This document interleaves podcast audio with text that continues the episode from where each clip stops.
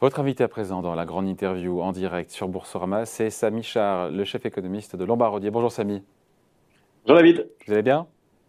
Très bien vous-même? Toujours à Genève eh oui. et, pas ici à Boulogne en studio. On vous attend. Hein. Eh non, on voit rien de Roland Garros là. C'est triste pour nous.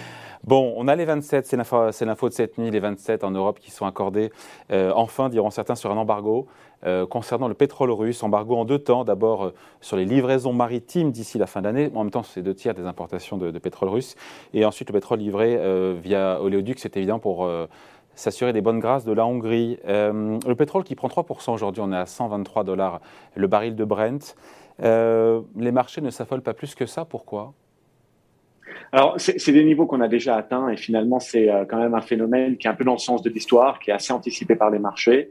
Euh, on travaille nous-mêmes sur une hypothèse de prix du pétrole à, moyen terme autour de, de, 120, donc on voit bien qu'on est dans, dans, dans, des zones euh, qu'on connaît. Mais effectivement, cette annonce, elle, elle suit les anticipations. Il y a le pétrole, bien sûr, il y aura peut-être le gaz après. C'est toute une préparation au niveau de la stratégie énergétique européenne qui se décline en plusieurs temps, qui est graduel. Et donc, effectivement, euh, une, bonne partie de cette réalité-là est, quand même anticipée. Et surtout, on, sait que ce n'est pas la fin de l'histoire, mais plutôt le début. Samy, vous n'êtes pas surpris donc que le pétrole réagisse quasiment pas? Tout ça a été anticipé par les marchés oui, il y a quand même une, une, grosse partie qui était anticipée euh, aujourd'hui sur euh, la, la, volonté des Européens de se dissocier des biens euh, énergétiques russes. Encore une fois, le, le pétrole, c'est une partie de l'histoire. Le gros morceau, ce sera quand même le gaz. Mais là, encore une fois, même si les sanctions sur le gaz ou limiter les importations de, de gaz russe ne, ne, sont pas encore effectives, on, on sent bien que c'est quelque chose sur lequel les Européens vont, vont travailler, imaginer des, des alternatives. Et donc, effectivement, quand ça va arriver, une, bonne partie sera quand même euh, anticipée. Après, c'est l'impact que ça va avoir sur le moyen terme qui doit encore être déterminé. Banque américaine nous disait qu'en cas d'embargo, c'était plutôt un baril euh, à 150 dollars. Donc ça, vous n'y croyez pas?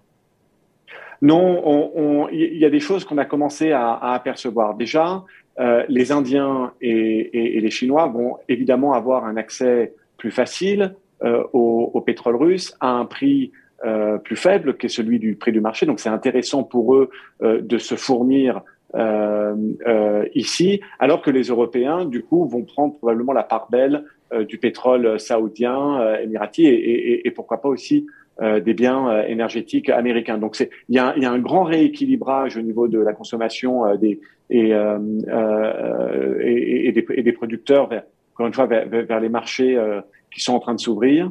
Et donc aujourd'hui, encore une fois, euh, il y a cette capacité à, rééquilibrer tout le marché euh, des, biens énergétiques. Donc pour vous, on va rester autour des 120 dollars le baril euh, sur cette année 2022. Ça change quoi, encore une fois, sur les projections économiques? Parce qu'on a quand même, on voit les chiffres d'inflation qui sont tombés bah, ce matin, là, 8,1% en zone euro au mois de mai, après 7,4%.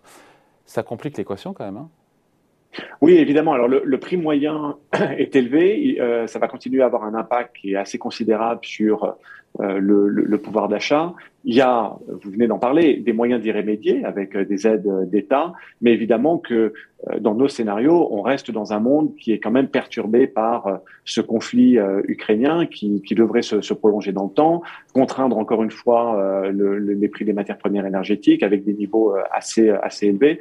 En revanche, sur l'inflation, au bout d'un moment, les effets de base vont quand même se digérer. Je vous rappelle que ce qui a créé beaucoup d'inflation au niveau des prix énergétiques, donc l'inflation, c'est vraiment l'augmentation des prix. On est, on est parti dans le pire de la crise du Covid à, à 30 dollars le baril on, est monté à 90, aujourd'hui on est à 120.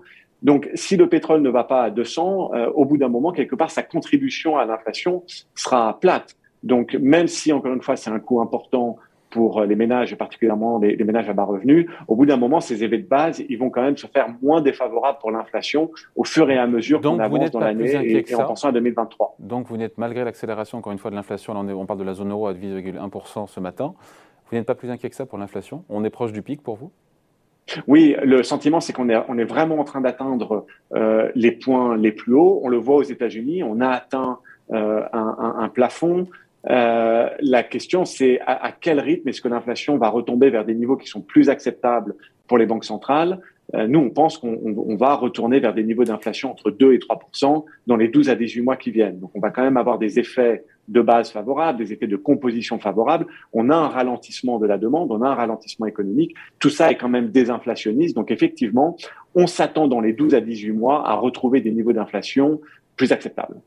C'est pas un scénario rose, pardon de vous le dire comme ça, parce qu'on entend beaucoup de gens dire non, non, mais là, ça y est, elle est partie pour. Euh, surtout si la guerre s'enlise, l'inflation est là, elle va s'incruster, on est autour de 8-10%, voilà. Euh, enfin 8% pour être précis en, zone euro. Pour vous, on passe de 8 à 2-3 dans les 12 à 18 mois. Ce n'est pas un, gros pari, non, pour vous? Alors, pas nécessairement. Encore une fois, euh, c'est un, une réalité qui s'accompagne d'un ralentissement économique assez marqué.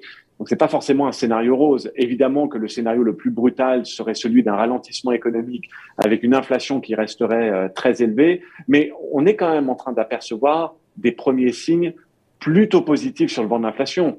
Euh, les, chaînes de valeur et, la réouverture euh, du port de Shanghai va, va, quand même, va quand même aider euh, un petit peu. On voit quand même les salaires commencer à être un tout petit peu plus contraints aux États-Unis, donc ça va être intéressant de voir le, le rapport de l'emploi de vendredi et ce qu'il nous dit sur sur les salaires.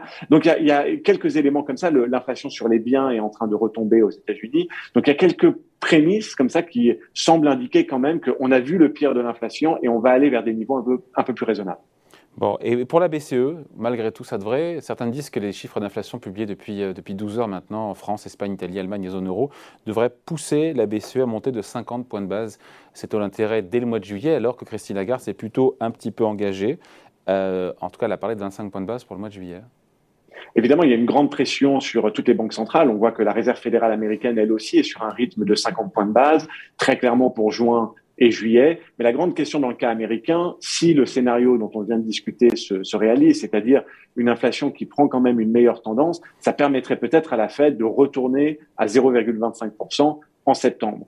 Pour la BCE, la situation est un peu différente que celle des États-Unis. Aux États-Unis, vous avez vraiment un, choc d'offres hein, sur les prix d'énergie, mais vous avez aussi un gros choc de demande. Les Américains sont en train de consommer énormément, ce qui n'est pas forcément quelque chose qu'on est en train de voir en Europe. Donc quelque part, euh, l'inflation européenne, c'est la moitié du problème euh, qu'on constate aux États-Unis où il y a non seulement l'offre mais, aussi la demande.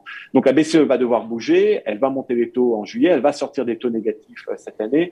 Est-ce qu'elle a besoin d'être aussi agressive que la Banque centrale américaine alors qu'elle n'a pas à ralentir la demande euh, euh, ça me paraît pas légitime, donc on va attendre de voir un petit peu ce qui se dit, mais très probablement euh, deux hausses de taux consécutives en, en, septembre et juillet pour, pour retrouver zéro. En tout cas, ça paraît être la priorité aujourd'hui. De 25 points de base chacune. Et côté Fed, donc, il y aurait possibilité, selon vous, d'ailleurs, c'est ce qu'on voit dans les anticipations de marché euh, sur, ce rachat monétaire, pour le coup de la Fed, avec un taux implicite des Fed Funds qui est tombé, qui était à 3,40 début mai, qui maintenant est à 2,90 sur l'échéance de septembre 2000, 2023. Euh, euh, donc, quelque part, les investisseurs pensent que l'inflation aussi, un peu comme vous, a atteint son pic.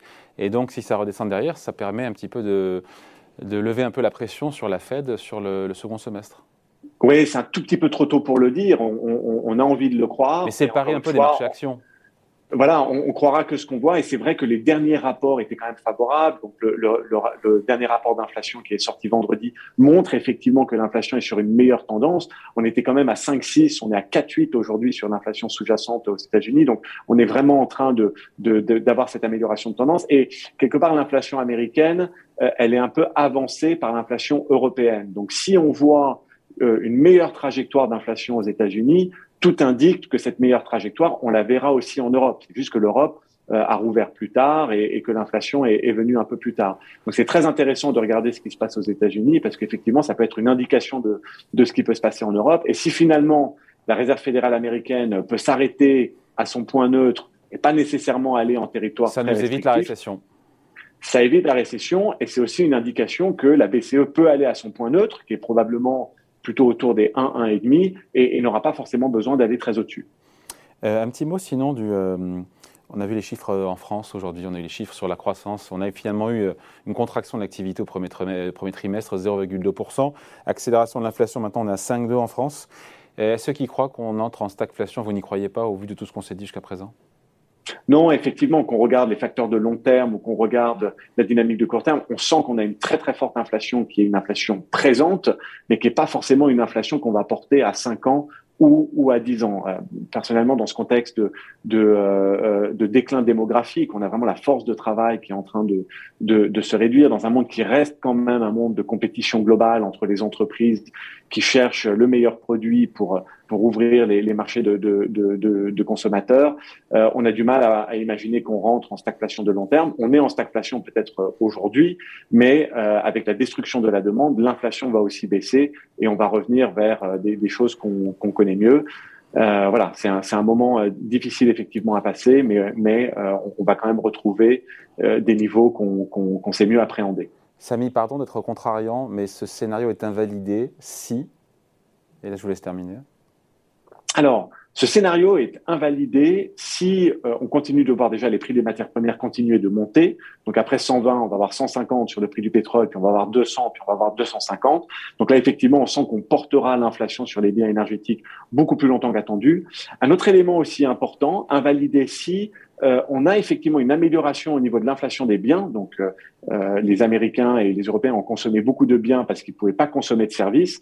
Si l'inflation des services remplace l'inflation des biens, on pourra aussi avoir une inflation plus longtemps qu'escompté. Et donc ça, c'est des choses qu'on regarde de, très près, évidemment. Sur le ralentissement de l'activité mondiale, ça devrait avoir des effets, logiquement, sur les matières premières. On ne le voit pas sur le pétrole. Est-ce qu'on le voit sur, je ne sais pas, sur les métaux de base, sur d'autres matières premières?